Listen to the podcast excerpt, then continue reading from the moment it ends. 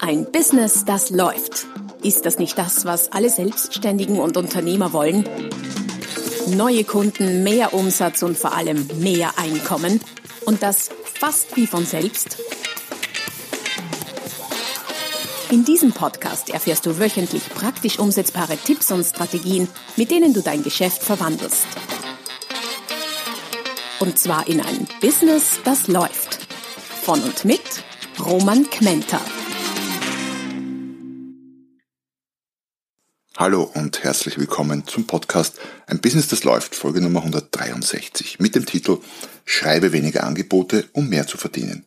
Warum weniger oft sehr viel mehr sein kann auch bei Angeboten.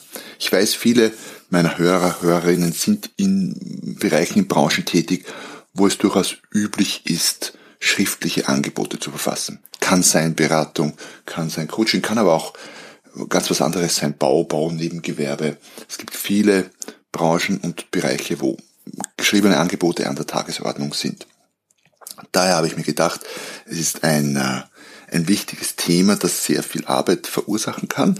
Und ich habe heute für euch Tipps mitgebracht, wie ihr euch einiges an Arbeit ersparen könnt. Doch bevor wir ins Detail einsteigen, wie immer der kurze Hinweis auf meine Website www.romangmenta.com slash podcast. Dort findest du die heutige Folge mit diversen zusätzlichen äh, Tipps und Infos, respektive auch alle bisherigen Folgen. Lohnt sich vorbeizuschauen. Es gibt auch äh, jede Menge kostenloser äh, Tools und E-Books zum Download www.romangmenta.com slash podcast. Ich habe in äh, meinen Anfängen meiner Selbstständigkeit, vorher auch schon in diversen anderen Tätigkeiten, aber gerade auch da, als ich begonnen habe, mich selbstständig zu machen, recht viele Angebote geschrieben, sehr viel mehr Angebote als heute, äh, ein Vielfaches davon äh, wenngleich ich heute deutlich mehr Umsatz mache als damals. Womit, äh, wo ist da der Zusammenhang oder womit hat das zu tun? Früher ist das oft so abgelaufen. Ich habe viel Kaltakquise gemacht, habe äh, telefoniert, habe Leute angerufen, habe versucht, einen Termin zu kriegen. Wenn ich dann dort war, dann war natürlich mein Bestreben, aus diesem Termin das Maximum rauszuholen. Und das Maximum war normalerweise nicht gleich ein Abschluss, konnte schon sein, sondern eher mal, ich nannte es immer Projekt. Und für ein Projekt musste ein Angebot geschrieben werden. Das heißt, ich war ganz ausgerichtet quasi auf die Kennzahl zuerst Termin zu kriegen und dann die Kennzahl Projekt zu machen, Angebot zu schreiben. Und wenn ich ein Projekt aus einem Termin herausgeholt hatte, dann war ich äh, zufrieden soweit mal für den nächsten Schritt, habe mich gut gefühlt. Und wenn nicht, dann war es irgendwie ein verlorener Termin. Das ist nicht grundsätzlich schlecht und klar, aus, aus Terminen Projekte rauszuholen, ist schon gut grundsätzlich, aber man kann es auch übertreiben, so wie ich damals. Was ist passiert? Naja, ich war zum Teil dann beim Telefonieren sehr, sehr gut und habe es geschafft, gut und viel Termine zu kriegen. Nachteil dabei, ich bin dann manchmal bei Menschen, bei Unternehmen, bei Ansprechpartnern gesessen, wo ich mir nach relativ kurzer Zeit schon gedacht habe, ähm, was mache ich hier eigentlich irgendwie? Wirkt das nicht so, als ob das was werden könnte mit einem Projekt, geschweige denn mit einem Auftrag. Aber jung und unerfahren habe ich trotzdem alles dran gesetzt, hier noch zu retten, was zu retten ist und habe dann auch wenn ich auf, auf hochgradiges Desinteresse gestoßen bin seitens des Kunden, dass der nicht ganz offen gesagt hat, aber doch das spürbar war und das unterschwellig kommuniziert wurde, ähm, habe ich dann versucht, wie gesagt, zu retten, was zu retten ist und habe dann sowas gesagt wie, wissen Sie was, ähm, was halten Sie davon? Ich mache Ihnen mal ein Angebot dazu. Der Kunde hatte natürlich, oder der noch nicht Kunde, hatte natürlich nichts, nichts Eiligeres zu tun, als zu sagen, ja, Mentor, gute Idee, ja, bieten Sie, machen Sie mal ein Angebot. Warum hat er das gesagt? Er war froh, mich loszuwerden. Er hat ja auch gemerkt, das macht keinen Sinn, dass wir jetzt an der Stelle hier und heute über irgendwas sprechen, was für ihn einfach kein Thema ist oder noch kein Thema ist und vielleicht irgendwann später ein Thema ist. Und mit meinem Angebot, äh, ja genau, mit meinem Angebot ein Angebot zu schreiben, hatte eine Chance, mich rasch loszuwerden. Ähm, ich habe das dankend entgegengenommen, bin nach Hause, habe ein Angebot verfasst, das dann natürlich in den allermeisten Fällen nicht zum Auftrag geführt hat. Warum? Weil einfach kein oder noch kein Bedarf seitens des Kunden da war. Ich habe mich also gut still beschäftigt. Man könnte sagen, ich habe zumindest Übung gekriegt im Angebote schreiben, aber das war ja nicht Sinn und Zweck der Übung. Das heißt, die Kennzahl, auf die ich mich ausgerichtet habe, war eine falsche. Es war die Menge der Angebote, das Angebotsvolumen und ich, ich war für meine, äh, in meiner Sichtweise erfolgreich, wenn ich es geschafft habe, viele Angebote zu produzieren und hohe Angebotsvolumen, also viele große Angebote. Das war so das Ziel. Und nochmal, das ist nicht grundsätzlich schlecht, aber es gibt natürlich auch, so wie in meiner kurzen Schilderung, durchaus eine Menge Angebote, die keinen Sinn machen und den und, und diesen Angeboten oder was da keinen Sinn machen kann, das schauen wir uns dann gleich genauer an. Jetzt muss man natürlich zwei Situationen unterscheiden. Die eine ist die, wenn du, wenn du ein Angebot so hochgradig standardisiert hast, dass es für dich quasi null Aufwand bedeutet, das Angebot äh, zu verfassen und rauszuschicken, so quasi auf Knopfdruck oder mit Aufwand von, ich, ich sag mal, ein paar wenigen Minuten, dann ist das auch nicht so schlimm oder nicht ganz so schlimm, sagen wir mal so. Wenn es allerdings wie in vielen beratungsintensiven Bereichen einen riesigen Zeitaufwand bedeutet, ein Angebot zu verfassen, und da spreche ich von einer Stunde, zwei Stunden, mehreren Stunden, Tagen. Ein Freund von mir hat mir gerade erzählt, verfassen gerade im, im äh, Beratungsbereich, Trainingsbereich ein Riesenangebot auf Basis einer Ausschreibung, wo sie, er hat gemeint, gefühlt schon 100 Stunden dran sitzen. Da muss man sich natürlich sehr, sehr gut überlegen, worin man meine, seine Zeit investiert. Also das Angebot, das Schreiben, Verfassen ist Aufwand. Und selbst eine Stunde ist viel Aufwand, weil es kommt ja auch noch das Nachfassen dazu. Auch dazu habe ich schon geschrieben und ich glaube auch gesprochen in meinem Podcast.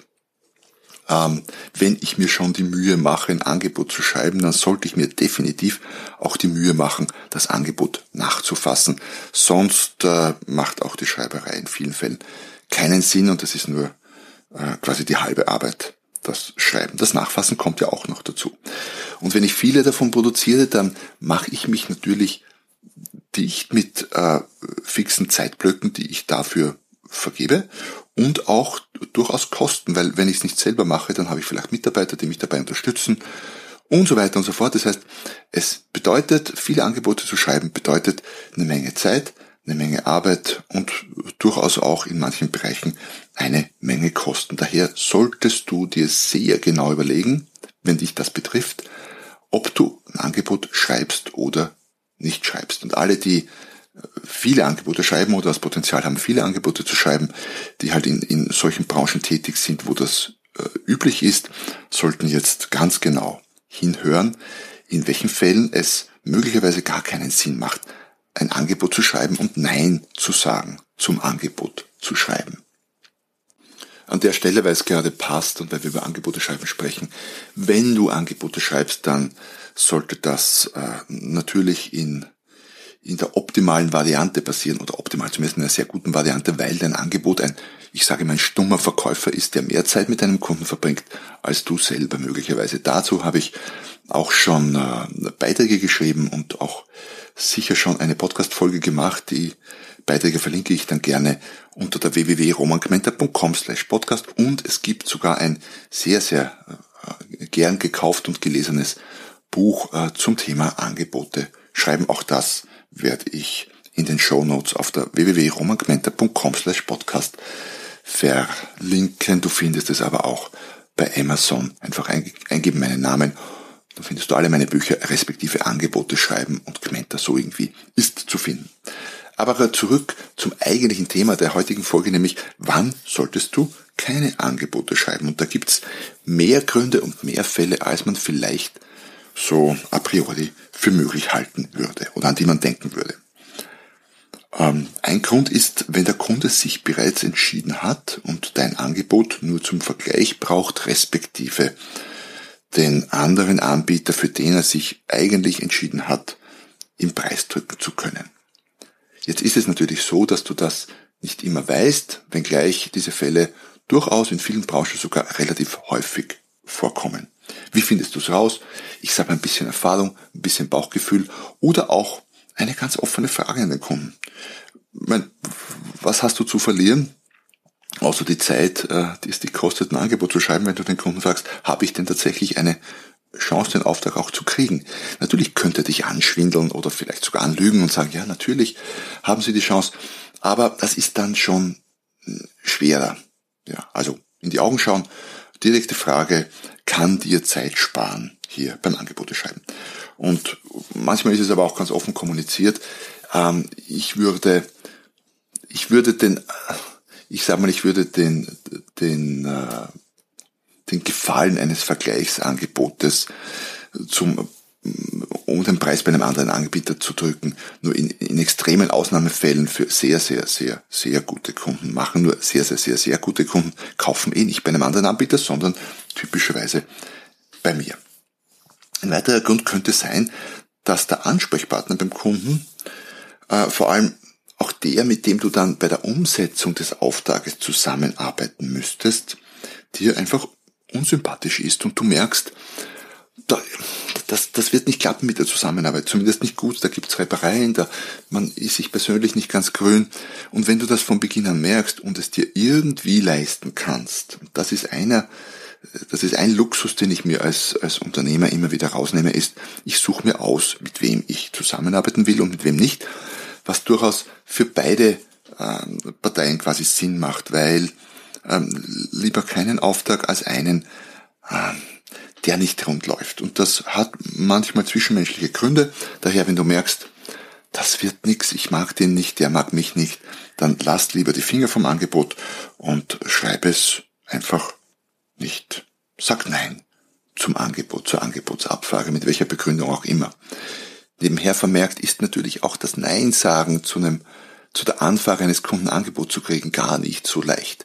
Es fällt uns schwer Nein zu sagen. Auch dazu habe ich diverse Blogbeiträge geschrieben und auch schon Podcasts, die du sicher findest, wenn du äh, meinen Namen und, und äh, mit Nein sagen googelst oder auch auf meiner Webseite. Ähm, ist nicht leicht, ich habe ein paar Tipps äh, für dich, wie es ein bisschen leichter fällt. Dennoch, es spart Zeit und ein mittelprächtiges Angebot für mich zum Beispiel im Trainingsbereich mit allem drum und dran und Nachfassen etc. Das sind und das ist nichts großartig Schwieriges, aber das sind zwei Stunden schnell mal, schnell mal investiert in Summe. Und das solltest du dir gut überlegen. Ein weiterer Grund, der durchaus häufig vorkommt, äh, wo du dir sehr genau überlegen solltest, ob ein Angebot Sinn macht, ist, wenn der Kunde von Beginn an hauptsächlich auf den Preis fokussiert ist. Die interessiert gar nicht so sehr, was du Tolles zu bieten hast, Details deiner Leistung, wo du was Gutes für ihn tun kannst, was er davon hat, was, äh, wo du besser bist vielleicht als andere Anbieter, sondern es geht von Beginn an um den Preis, um den Preis, um den Preis, um den Preis. Solche Kundenbeziehungen machen mir von Beginn an typischerweise keinen Spaß. Äh, da würde ich auch dann abraten, davon ein Angebot zu schreiben, weil wenn das zu Beginn schon so ist, dann kannst du auch damit rechnen, dass es sich so fortsetzt. Auch dann bei Kleinigkeiten, ich weiß nicht, bei Zusatzkosten, bei Spesen. Man diskutiert dann ständig nur um das liebe Geld und das ist mühsam und das ist, wie gesagt, ein Luxus, den ich mir rausnehme als Unternehmer. Dann, wenn mir sowas keinen Spaß macht, dann auch Nein zu sagen, es kommen, da bin ich ganz sicher, dann eben andere Kunden, die die mehr auf die Leistung schauen und äh, denen ich was Gutes tun kann und wo es nicht nur um den Preis geht, wenngleich natürlich der Preis immer eine gewisse Rolle spielt, aber es sollte nicht die Hauptrolle spielen und das von Beginn an. Für mich zumindest nicht. Und ich weiß, es gibt Branchen, da geht's sehr, da geht's mehr um den Preis als in anderen. Aber ja, Thema Preis und wie du da rauskommst, dazu habe ich endlos viele Bücher und äh, Blogbeiträge geschrieben, was du sicher als vielleicht regelmäßiger Hörer oder Hörerin meines Podcasts hier weißt. Was auch noch ein bisschen mitspielt beim Thema Preis ist, wenn es beim Kunden sehr klare und strikte Preislimits gibt, zu denen du einfach nicht anbieten willst oder kannst, dann solltest du das auch recht früh im Prozess checken, Bedarfserhebung, Fragen stellen, wie auch immer, ähm, respektive der Kunde kommuniziert es sowieso und sagt, wir haben übrigens ein Limit hier und mehr geht nicht. Das findet man, wenn dann eher bei, bei, bei großen Betrieben, bei Konzernen, da gibt es manchmal sehr strikte Regeln. Und wenn du da einfach weit entfernt bist und da nicht mitspielen bist, zu, willst zu diesen Preisen, dann macht es auch gar keinen Sinn, da weiter zu sprechen. Es kann natürlich in Einzelfällen kreative Lösungen geben. Hatte ich auch schon. Da war ein Beratungssatz von X, weiß nicht mehr, der ähm, unter meinem Niveau war, unter meinem äh, gefühlten Preislimit und zu dem ich auch so nicht anbieten wollte. Ähm, wir haben dann aber eine Lösung, eine sehr pragmatische Lösung gefunden. Dann habe ich eben die Leistung, die eigentlich in den Tagsatz schon reingerechnet war, quasi als Zusatzleistung, habe ich herausgerechnet und explizit ausgewiesen und dazu einen äh, separaten, äh, separates Angebot gemacht. Das heißt, der Tagsatz quasi ist niedriger geworden, aber die Tage sind mehr geworden. Letztendlich war es dasselbe Budget, so gesehen egal, solche Lösungen kann man im Einzelfall schon finden. Wie gesagt, speziell bei bei Konzernen kann das manchmal durchaus sinnvoll sein, auch für den Ansprechpartner beim Konzern, weil der kommt dann zum Teil auch nicht raus aus dieser Kiste und hat halt seine Limits und ist auch froh über eine, über eine pragmatische Lösung, wie man die, ich sage mal, die, die manchmal durchaus auch unsinnigen Grenzen des eigenen Unternehmens hier umgehen kann auf durchaus äh, sinnvolle und auch legale Art und Weise. Bei kleineren Unternehmen, unternehmergeführten Betrieben äh, stößt man auf sowas typischerweise nicht, was nicht heißt, dass da nicht Preis verhandelt wird oder über den Preis gesprochen, aber solche starren Regeln gibt es da eher selten. Eine weitere Situation, in der du dir sehr, sehr genau überlegen solltest, ob du überhaupt ein Angebot verfasst, ist, wenn der Aufwand, das Angebot zu erstellen, extrem hoch ist und die Erfolgswahrscheinlichkeiten vergleichsweise gering, respektive auch das, was dabei rauskommt, wenn du erfolgreich bist, ähm, nicht so viel ist. Was heißt das jetzt äh, ganz genau? Sagen wir mal großes Projekt, für das du anbieten kannst, irrsinnig viel Aufwand. Du bist einer von zig Anbietern und hattest vorher noch nicht wirklich Kontakt zu der Ausschreibenden oder zu der Stelle. Oft ist es ja eine Ausschreibung, muss nicht sein, aber zu der vergebenden Stelle. Dann ähm, würde ich trotz des Volumens mir sehr, sehr genau überlegen, ob ich da anbiete. Wenn ich allerdings, bleiben wir beim Thema Ausschreibungen, weil das hier eben oft der Fall ist, wenn ich allerdings die Ausschreibung schon mit beeinflussen konnte, vorher schon super Kontakt hatte und die Ausschreibung quasi für mich maßgeschneidert ist, und das ist aus meiner Sicht einer der wenigen Fälle, wo ich ähm, typischerweise empfehlen würde, bei Ausschreibungen überhaupt mitzumachen, dann kann das schon Sinn machen. Aber wie gesagt, Risiko groß den Auftrag nicht zu kriegen. Sehr viel Arbeit, zum Teil bei Ausschreibungen, wirklich extrem viel Arbeit. Da gibt's je nach Branche manchmal ganze Ordner von Papier, die man durcharbeiten muss. Da würde ich mir das sehr, sehr genau überlegen. Ich würde überhaupt, für manche Unternehmer und Unternehmen macht es Sinn, eine Grundsatzentscheidung zu treffen. Mag ich bei Ausschreibungen überhaupt mitmachen oder nicht? Und äh, ich rate eher der Mehrzahl meiner Kunden, es gibt natürlich Ausnahmen, aber eher der Mehrzahl meiner Kunden rate ich bei Ausschreibungen klassischer Form nicht mitzumachen. Wie gesagt, Ausnahmen bestätigen definitiv die Regel und ich habe auch Kunden, die sehr, sehr gute Geschäfte machen mit Ausschreibungen. Aber Achtung, Aufwand, der droht, ist extrem hoch zum Teil.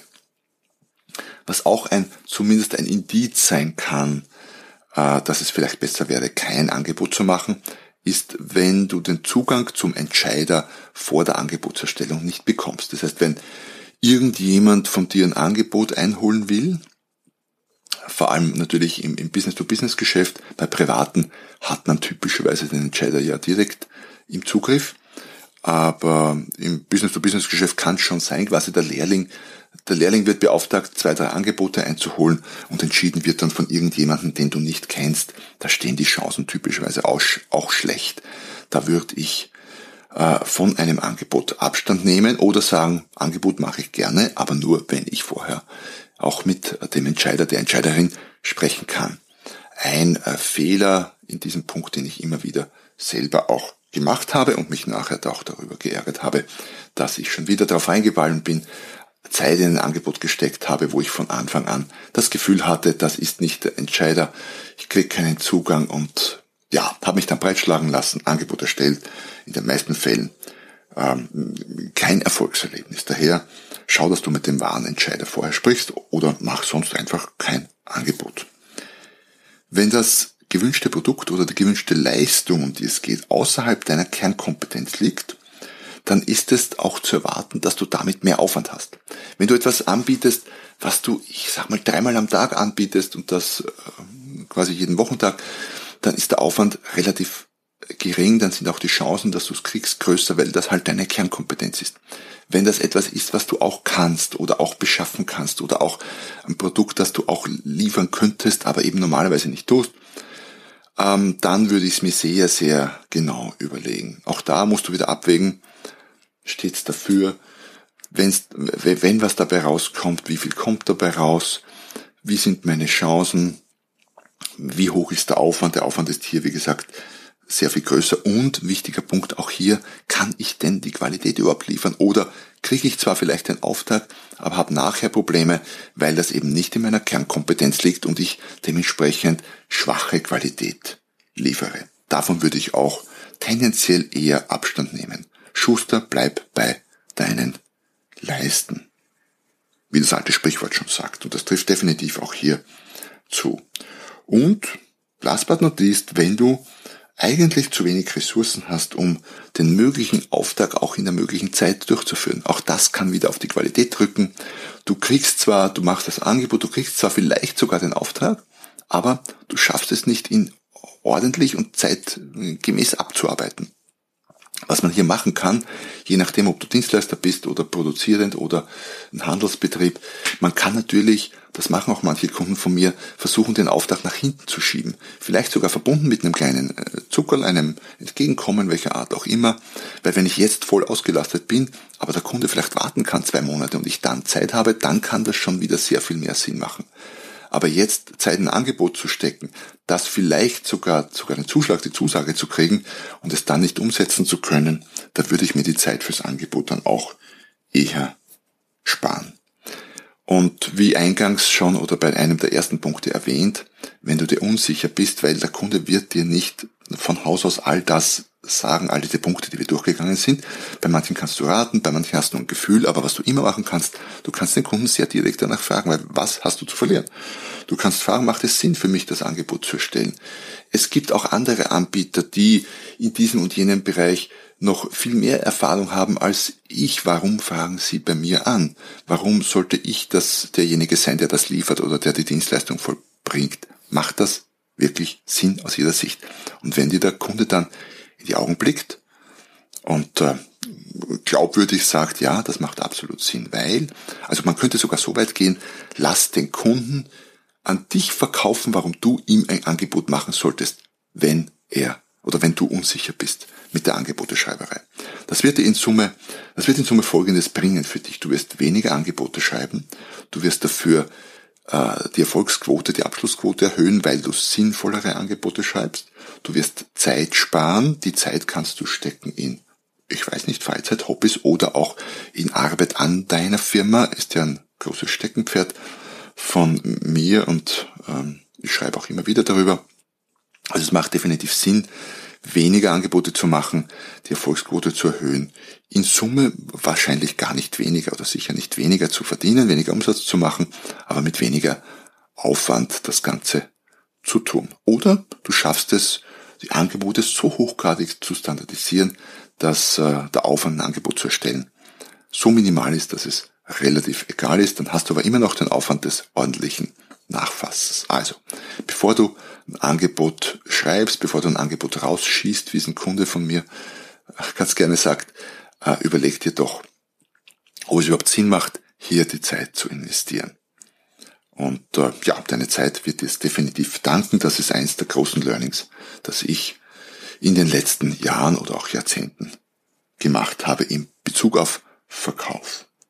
Bei dem Fokus sollte nicht auf der Kennzahl möglichst viele Angebote liegen, sondern auf der Kennzahl meinetwegen möglichst viel Umsatz oder noch besser auf der Kennzahl gute Erträge und wenn du Dienstleister bist, möglichst viel Wert für jede Stunde, die du einsetzt. Das ist das wahre Ziel. Und damit sind wir am Ende des heutigen Beitrags angelangt. Ich hoffe wieder, ich konnte dir den ein oder anderen Impuls geben und wenn es nur der ist, ja, lieber mal noch, noch mal scharf nachzudenken, ob ich da überhaupt mitspielen will bei diesem Angebot. Wenn das so ist, dann freut es mich. In dem Sinne, schön, dass du da warst. Schau vorbei, wie gesagt, auf www.romaquenta.com.